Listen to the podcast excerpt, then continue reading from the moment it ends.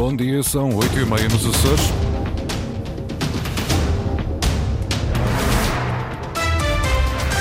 Vamos conhecer os destaques desta edição. Oficialmente, campanha eleitoral para as legislativas de 4 de fevereiro nos Açores começou às 0 horas. 11 forças políticas vão disputar os votos de 229.921 eleitores inscritos. Da noite vêm dois jantares comícios, ambos com, líderes nacionais do Chega e do PCP na Ilha Terceira. Primeiro jogo da segunda volta, Santa Clara joga hoje fora com o Torrense, um jogo que o treinador dos açorianos considera difícil. Máximas previstas para o dia de hoje de 19 graus para Ponta Delgada, Angra, Horta e Santa Cruz das Flores. E a altura agora para avançarmos com as notícias da região.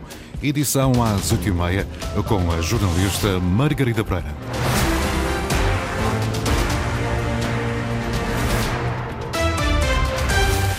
Há semanas que os partidos candidatos às eleições legislativas de 4 de fevereiro não param, mas desde as zero horas é oficial. Começou a campanha eleitoral nos Açores. 11 forças políticas vão a votos. Estão em causa 57 lugares na Assembleia Legislativa Regional. Inês Vinhares Dias. Parece que já se arrasta há semanas, mas é hoje o arranque oficial da campanha para as regionais de 4 de fevereiro. São 13 dias em que 11 forças políticas têm a oportunidade de esclarecer os açorianos. As comitivas partidárias intensificam agora um trabalho que já começou, prevêem-se milhares de quilómetros em viagens pelo arquipélago. Em causa está a nova configuração do Parlamento açoriano, 57 lugares para novos ocupantes, uma geometria que ditará também a formação do próximo governo regional. Na corrida estão PS, coligação PSD, CDS, PP, PPM, Bloco de Esquerda, Chega, PAN, CDU, Livre e ADN, que concorrem por todos os círculos, Nove de Ilha e o de Compensação. A iniciativa liberal não concorre pelos círculos das Flores e do Corvo. O JPP surge em seis círculos, São Miguel, Terceira, Faial, Santa Maria, Flores e Compensação. Há ainda a coligação Alternativa 21, que junta o MPT e o Aliança e viu aprovada apenas a lista por Santa Maria. Até dia 2 de fevereiro, partidos e coligações irão tentar ganhar a confiança dos quase 230 mil eleitores recenseados, uma campanha para a qual estão alocados quase 100 mil euros. No sábado, 3 de fevereiro, estão proibidos quaisquer atos de propaganda política. É tempo de reflexão para o grande dia. No domingo, 4 de fevereiro, os açorianos escolhem a composição do Parlamento açoriano para a próxima legislatura. É a primeira de três eleições em 2024. As outras duas são as legislativas nacionais, a 10 de março, e as eleições para o Parlamento Europeu, a 9 de junho. De acordo com o mapa oficial da Comissão Nacional de Eleições, a CNE, o número exato de inscritos nos Açores é de 229.921 eleitores. São chamados às urnas no dia 4 de fevereiro para escolherem os 57 deputados da Assembleia Legislativa. No arquipélago existem 10 círculos eleitorais, um por cada ilha, e mais um círculo círculo de compensação que reúne os votos não aproveitados nos restantes. Da noite vêm dois jantares comícios, ambos com líderes nacionais um do PCP e o outro do Chega estão na Ilha Terceira. Chega que mantém a convicção de que nos Açores não haverá governo de direita sem o partido.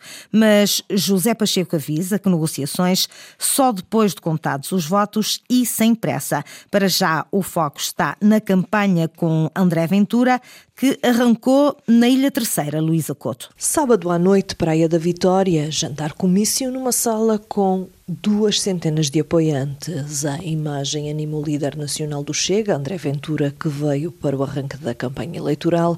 Chega animado pelo que diz sentir na rua e nas sondagens. Certamente que os Açores serão um sinal que nós queremos que será já muito positivo, porque os números que temos e a confiança na rua, sobretudo, é de grande, grande crescimento. Aliás, penso que é como todos os partidos dizem, que se há a certeza de que um partido vai crescer nos Açores, é o Chega. E porque a terceira dos círculos eleitorais onde o Chega acredita eleger deputados, há que esclarecer, não deixar dúvidas sobre a culpa da ida a eleições antes do tempo. Não fomos nós que mandámos o governo abaixo. O governo caiu por incompetência do PSD e de José Manuel Bolieiro. Foi por isso que o governo dos Açores caiu e é por isso que vamos a eleições. Igual a si mesmo, José Pacheco, líder regional, puxa de uma vassoura como sinal de compromisso a limpar o que está mal na região dos tachos às políticas e deixa o aviso.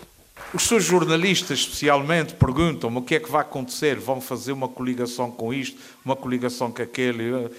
Perdoem-me a franqueza, isto aborrece-me tanto, porque não é isto que está em causa agora. Está em causa perguntar aos eleitores, à população dos Açores, quem é que fez o melhor trabalho ou o pior trabalho. Aí sim, com o resultado das urnas, é que nós vamos definir e não vamos definir à pressa. Nós vamos levar o tempo que tivemos que levar. Ainda assim, o Chega diz não acreditar num futuro governo de direita nos Açores sem fazer parte do mesmo.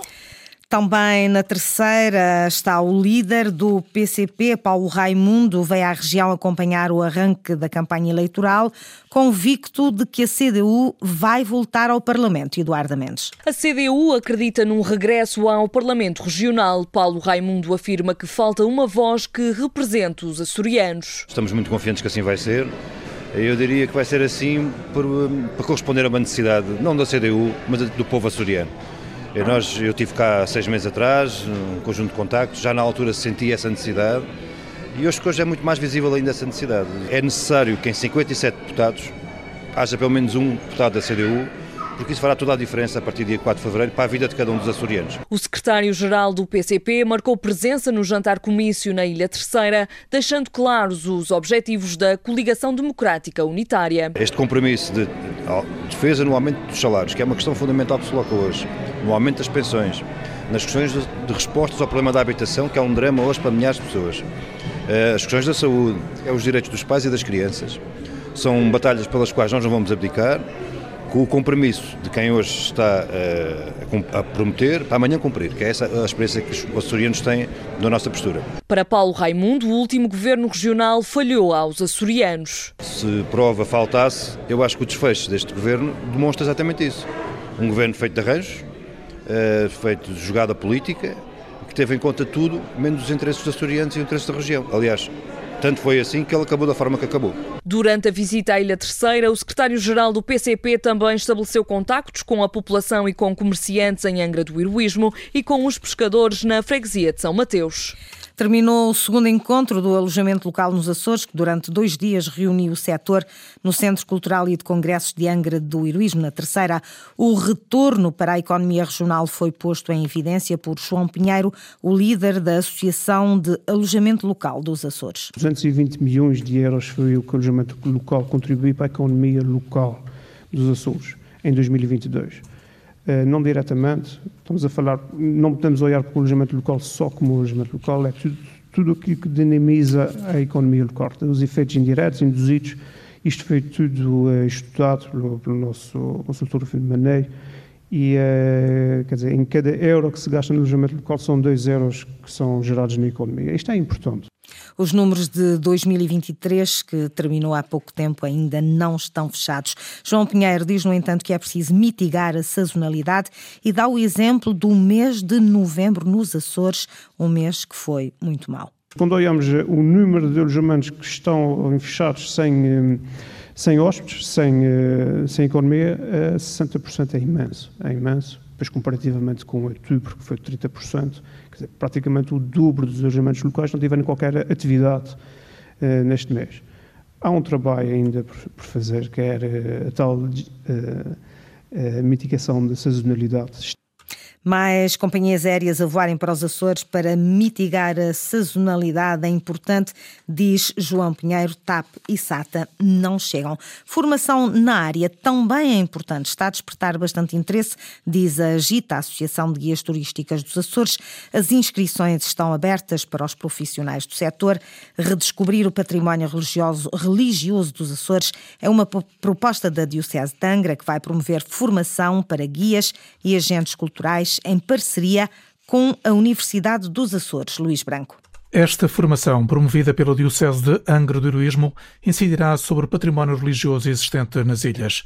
Para a Associação de Guias dos Açores, é uma formação bem-vinda que preenche lacunas na informação prestada aos turistas. Para nós, a parte cultural realmente na nossa região achamos que por vezes fica um bocadinho esquecida, dando-se realmente muito, muita importância à parte da natureza, do ambiente, quando se faz a promoção turística e para nós como guias realmente vemos que o investimento na cultura é muito importante e atividades realmente e formações deste género são para nós uma mais-valia. Filipa Martins, vice-presidenta da Associação de Guias dos Açores.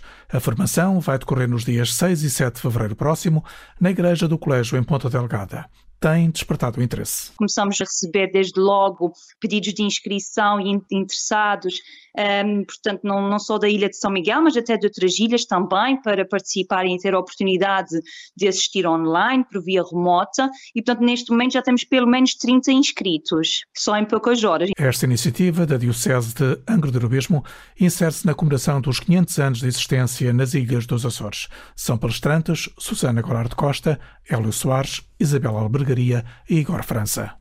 O Santa Clara joga hoje no terreno do Torriense, em jogo da 18ª jornada da Segunda Liga.